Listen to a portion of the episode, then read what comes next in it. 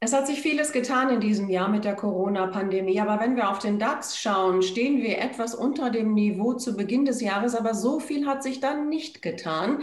Darüber möchte ich sprechen mit Nikolai Tietze von Morgan Stanley und Sven Gundermann von Taunus Investments. Herr Gundermann, müsste denn der DAX eigentlich, wenn man auf die Corona-Pandemie schaut, nicht viel, viel tiefer stehen? Ich meine, er stand ja zwischenzeitlich schon sehr viel tiefer, als wir da März, April die schlimmsten Phasen hatten. Und wenn man mal in die Einzelteile reinschaut, sieht man auch heute, dass ungefähr ein Drittel dieser 30 DAX-Werte auch zweistellige Minus notiert. Es notieren aber auch einige Profiteure deutlich im Plus. Und insofern ist in diesem Ausgleich der Waage zum Schluss eigentlich fast gar nicht zu sehen, dass wir doch dieses Jahr ein, ein sehr außergewöhnliches Jahr auch im Index DAX haben. Wir sehen, Herr Tietze, dass einige Werte halt stark im Plus stehen, andere sind doch arg im Minus. Wie stellen sich denn Ihre Anleger auf diese Lage ein? Finden die ja. diese Dinge, die im Plus stehen und die negativ sind, die müssen, ja rausgefiltert werden? Ja, also tendenziell stürzen sich unsere Anleger natürlich immer auf den DAX als Basiswert. Ähm, der macht rund 50 Prozent des Gesamtvolumens ähm, Derivatemarkt bei uns aus. Allerdings sieht man jetzt auch, wo der DAX die letzten vier Monate in einer sehr engen Seitwärtsrange gehandelt hat, dass Anleger sich natürlich auch links und rechts umschauen. Hier vor allen Dingen nach Amerika. Die großen Fangaktien sind hier natürlich das Thema, also Facebook, Amazon, ähm, Google zum Beispiel, die da drin sind, oder aber auch Nischenthemen, wie zum Beispiel das Thema Wasserstoff, wo die Anleger auch drauf setzen. Mhm. Ähm, Herr Gundermann, also Seitwärtstrend im Moment, wo bleibt denn dann die Euphorie am Markt? Also wovon, wovon leben denn Anleger momentan? Denn die suchen doch diese Euphorie. Ja gut, Euphorie wäre ja, wenn der Gesamtmarkt äh, richtig vielleicht mit einer Impfung wieder ins Laufen käme. Im Moment kann man sehr schön doch vielleicht ein bisschen wieder analysieren, wer sind die Gewinner, wer sind die Verlierer. Also wer jetzt ein ETF hat, also den gesamten Index, der bekommt natürlich auch die mit, die im Moment Probleme bekommen. Und es ist eigentlich Zeit für Vermögensverwalter, für Fondsmanager im Moment auch die Qualitäten auszuspielen und eben die Fangaktien, die Herr Tietze zum Beispiel auswählt, also die Technologiebereiche, die generell auch vom Wandel der Märkte profitieren, in diese zu investieren. Und dann sind die Depots auch im grünen Bereich. Also man konnte auch in diesem Jahr sehr gute Ergebnisse für die Anleger erzielen. Hm. Ähm, Herr Tietze, nochmal auf die Fangaktien dann zurückzukommen und die Technologiewerte generell, äh, da schauen sich die Anleger ja auch um, wie Sie gerade sagten. Jetzt kamen halt diese Woche von Netflix zum Beispiel Zahlen, die waren jetzt eben nicht mehr so rosig. Also welches Potenzial ist dann noch da oder auch welche Erwartungen sind da, die enttäuscht werden könnten? Ja, die Erwartungen sind natürlich hoch, ähm, die Bewertungen auch, wenn man die, sich die klassischen Bewertungen wie Kurs-Gewinn-Verhältnis oder so zum Beispiel anschaut. Ähm, von daher ist, glaube ich, eine Konsolidierung hier nach diesem starken Anstieg seit März ähm, durchaus gegeben und auch durchaus sinnvoll und ich denke auch gerade für Anleger durchaus nachvollziehbar. Ja, dass hier nicht die Bäume unendlich in den Himmel wachsen, ist klar und ich störe mich eigentlich auch immer so ein bisschen an dieser Ungeduld, die wir jetzt gerade in den letzten Wochen so ein bisschen spüren. Wann, wann gehen wir denn auf neue Allzeithochs? Ähm, äh, jetzt haben wir den auch im S&P in den letzten Wochen zum ersten Mal seit März haben wir kein neues ähm, Hoch mehr gesehen hier und das sind dann halt immer so ja so spürbare Momente, wo man wo man so ein bisschen ähm, auch die Frustration der Anleger mitbekommt. Allerdings, wenn wir auch den März anschauen, ähm, dann können wir eigentlich mit dem jetzigen Stand der Indizes durchaus zufrieden sein. Mhm. Die Anleger wollen natürlich steigende Kurse. Wir sind im Seitwärtsmarkt. Herr Gundermann, ähm, die Discount-Zertifikate, die ja eben besonders eingesetzt werden im Seitwärtstrend, ähm, spielen die auch eine Rolle in Bezug auf US-Titel zum Beispiel? Lassen sich da auch Spielräume mit erobern? Hier auf jeden Fall. Ich meine, man muss natürlich auch jetzt abwägen, wie Herr Thiese zu Recht sagte, die Bewertung vieler dieser Hightech-Unternehmen ist relativ hoch. Auf der anderen Seite, wir haben da eine hohe Volatilität, also eine hohe Schwankungsbreite. Das ermöglicht wieder sehr attraktive Konditionen auch für Discount-Zertifikate. Und auch hier sind wir dann tätig und wählen diese Sachen aus, weil bei einem Discount-Zertifikat die Aktie ja gar nicht steigen muss. Sie sollte halt nur nicht zu stark fallen und schon macht der Kunde in einem Seitwärtsmarkt auch im aktuellen Umfeld mit einer Apple zum Beispiel zweistellige Renditen im Discount-Bereich. Mhm. Herr Tietze, greifen Ihre Anleger denn auch dazu auf die Discounter? Sind die momentan beliebt? Ja, in der Tat. Gerade für diese Seitwärtsphasen sind Discount-Zertifikate ja ideal. Beim Discount-Zertifikat partizipiere ich ja nur bis zu einem gewissen Höchstbetrag. Dafür bekomme ich dann aber die Aktie auch mit einem Rabatt. Und äh, je höher die Volatilität ist, desto höher ist der Rabatt und desto attraktiver sind die Konditionen. Hier mal um ein Beispiel zu nennen, wenn ich sage, ich gehe in ein Apple-Discount-Zertifikat, äh, ungefähr da, wo jetzt der Aktienkurs ist und äh, wähle eine Laufzeit bis Juni nächsten Jahres zum Beispiel, dann sind hier wirklich Renditen von, Seitwärtsrenditen muss man sagen, von ähm, mehr als 10 Prozent drin aktuell. Wie, wie, risikoreich oder wie risikofreudig sind die Anleger denn dann? Wird der Puffer groß gewählt oder gibt es auch viele, die sagen, nö, ich, ich versuche mehr Rendite rauszuholen und wähle einen kleineren Puffer? Ähm, ja, das, das, da gibt es immer eigentlich keine Faustformel. Ja? Also der Anleger, der eigentlich in Diskontzertifikate investiert, ist jetzt nicht zu offensiv ähm, und versucht eher diese Seitwärtsrendite ähm, äh, einzunehmen und wählt dann auch manchmal gerade dann ähm, Höchstbeträge, die zum Beispiel unter dem Kurs sind. Man könnte ja zum Beispiel auch sagen, ich äh, investiere in die Apple mit einem Höchstbetrag von nur 100 US-Dollar. Jetzt liegt die Aktie ja ungefähr so bei 117, also nochmal deutlich darunter. Ähm, hier habe ich natürlich dann nur eine einstellige Seitwärtsrendite, aber immerhin, ich habe hier natürlich auch ein wesentlich besseres oder nicht besseres, aber ein wesentlich konservativeres Risikoprofil. Herr Gundermann, aber nichtsdestotrotz können die Aktien dann ja auch stark wieder steigen, gerade mit Apple äh, als Beispiel. Es, das Weihnachtsquartal steht an, es gibt neue iPhones zum Beispiel, die können gut einschlagen und schon steigt die Aktie, Aktie wo, wo Anleger vielleicht nicht unbedingt so mit gerechnet haben. Was mache ich denn dann mit einem Discounter?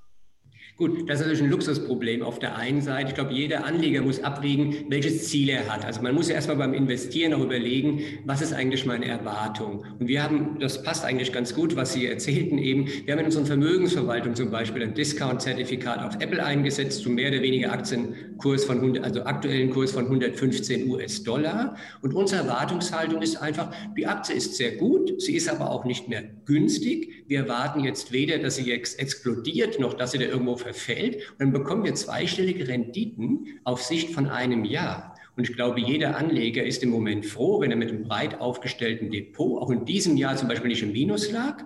Ähm, und wenn er dann Chancen hat, die zweistellig sind, äh, gut, und wer natürlich jetzt glaubt, dass Apple durchbricht und will auf 150 gehen, der muss andere Risiken tragen. Und als Vermögensverwalter möchte man nicht unbedingt immer die allerhöchste Chance haben, sondern wir wollen mit einer sehr hohen Gewissheit ein gutes Ergebnis erzielen können. Und wenn wir hier, äh, wie gesagt, zweistellige prozentuale Gewinne erwirtschaften können auf ein Jahr in einem Umfeld, wo gar nichts passieren muss, dann sind es eigentlich extrem gute Konditionen, die uns dann auch wieder dazu verleitet haben, mal wieder in Discounter zu gehen, statt vielleicht auf die Direktaktie zu setzen oder oder breit gestreut in, in Fonds oder ETFs zu gehen, um zu sagen, wir wollen in diesen Märkten investiert sein. Hm. Herr Tietze, findet sowas Nachahmer oder wo finden Ihre Anleger denn noch äh, große ja, Rendite spannen? Ist ja bei dieser Marktlage dann nicht so ganz einfach, wie wir jetzt festgestellt haben. Ähm, nein, ist es nicht. Ähm, aber man muss natürlich so sehen, Apple ist eine Aktie, die ist jetzt zwar volatil, aber nicht so volatil. Ähm, Faustformel ist, je höher die Volatilität, desto höher die Rabatte bei Diskontzertifikaten. Da kann man natürlich dann auch noch auf andere Werte setzen. Ähm, allerdings ähm, muss man hier natürlich auch sagen, und Herr Gundermann hat es ganz richtig gesagt, zweistellige Renditen sind ein super Jahresergebnis, ähm, auch tendenziell. Damit hätte man den DAX äh, jedes Jahr geschlagen, quasi, also im, im Mittelwert.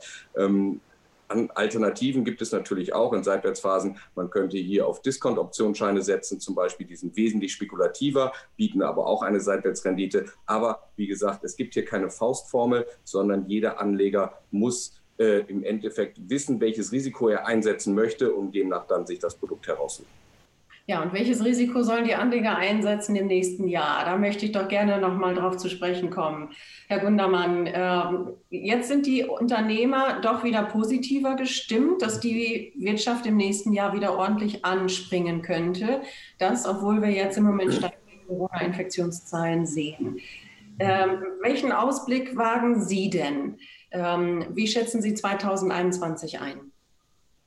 Natürlich schwierig, äh, da gerade jetzt in dieser Pandemie nochmal genau was zu sagen. Für uns spielt es auch gar nicht so diese kurzfristige Einschätzung immer die Rolle, sondern eher die mittel- und längerfristige. Also wenn wir jetzt schon mal aufs Jahr Ende 21 gehen, sind wir eigentlich schon der Meinung, dass die Konjunktur sich fängt. Wir haben ja unheimliche Summen von der Politik und von der Wirtschaft reingepumpt bekommen. Die Unternehmen machen sich im Moment schlank. Die Börse sieht sowieso alles mit etwas Vorlauf. Deswegen sind wir ja auch heute fast unverändert im DAX, wenn man das mal so will, obwohl die Wirtschaft eine ganz andere ist als am Jahresanfang. Aber man sieht schon, dass eine Unterstützung kommt von der Politik, dass man auf jeden Fall will, dass die Wirtschaft ins Laufen kommt, dass man den Lockdown verhindern möchte, dass man Konjunkturmaßnahmen ergreift.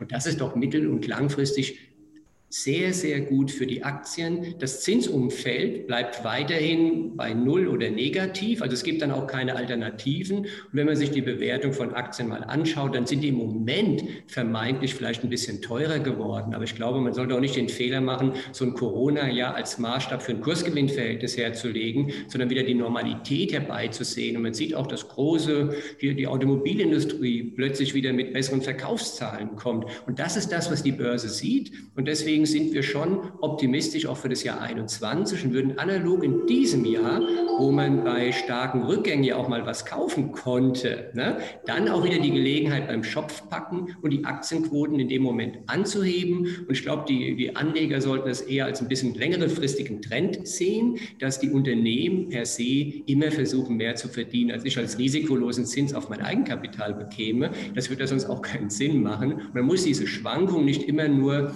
jammernd entgegennehmen, sondern im Gegenteil. Das haben dieses Jahr extrem viele Anleger auch sehr geschickt gemacht. Also es wurden viele, viele neue Depots eröffnet. Ähm, in der Republik, nicht nur bei uns, sondern auch bei vielen Banken habe ich das gehört, dass die Kunden oder die Investoren die Bereitschaft hatten, diese Rückgänge auch mal für Anlagen zu nehmen. Und somit sind viele auch jetzt bei uns zweistellig prozentual im Plus, obwohl man ein Jahr hat, was eigentlich im Minus ist. Und das sehen wir vielleicht für 2021 auch wieder nicht mehr so heftige Schwankungen in diesem Jahr. Es wird aber auch nicht ohne gehen und insofern am Ball bleiben und einfach gefühlt nicht, nicht Augen zu und durch, das klingt dann so als äh, ein bisschen lapidar, aber einfach das Vertrauen in die Wirtschaft haben, dass es weiterläuft.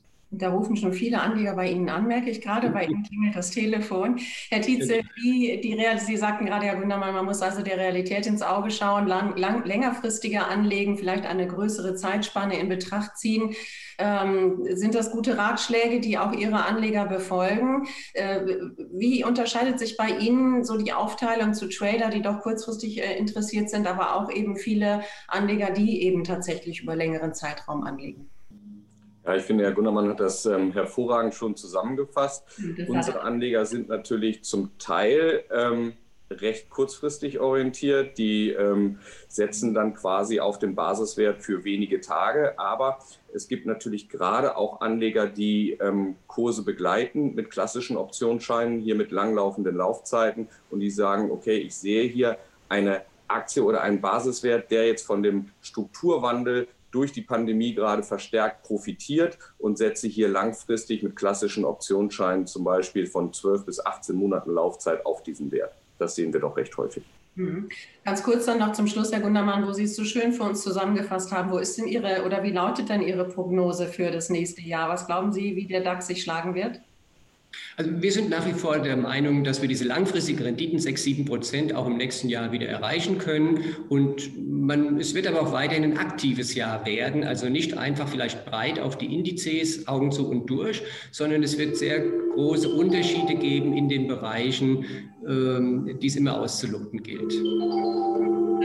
Jetzt zu Ihren Anlegern, die klingeln nämlich schon wieder. Ganz herzlichen Dank für all Ihre Zeit, sowohl Nikolai Tietze von Morgan Stanley für Ihre Einschätzung, wie sich die Anleger bei Ihnen verhalten, Sven Wundermann von Taunus Investments für Ihre Zeit. Ja, und bei Ihnen, liebe Zuschauer, da bedanken wir uns für Ihr Interesse und bitte entschuldigen Sie die leichten Tonstörungen dadurch. Dankeschön.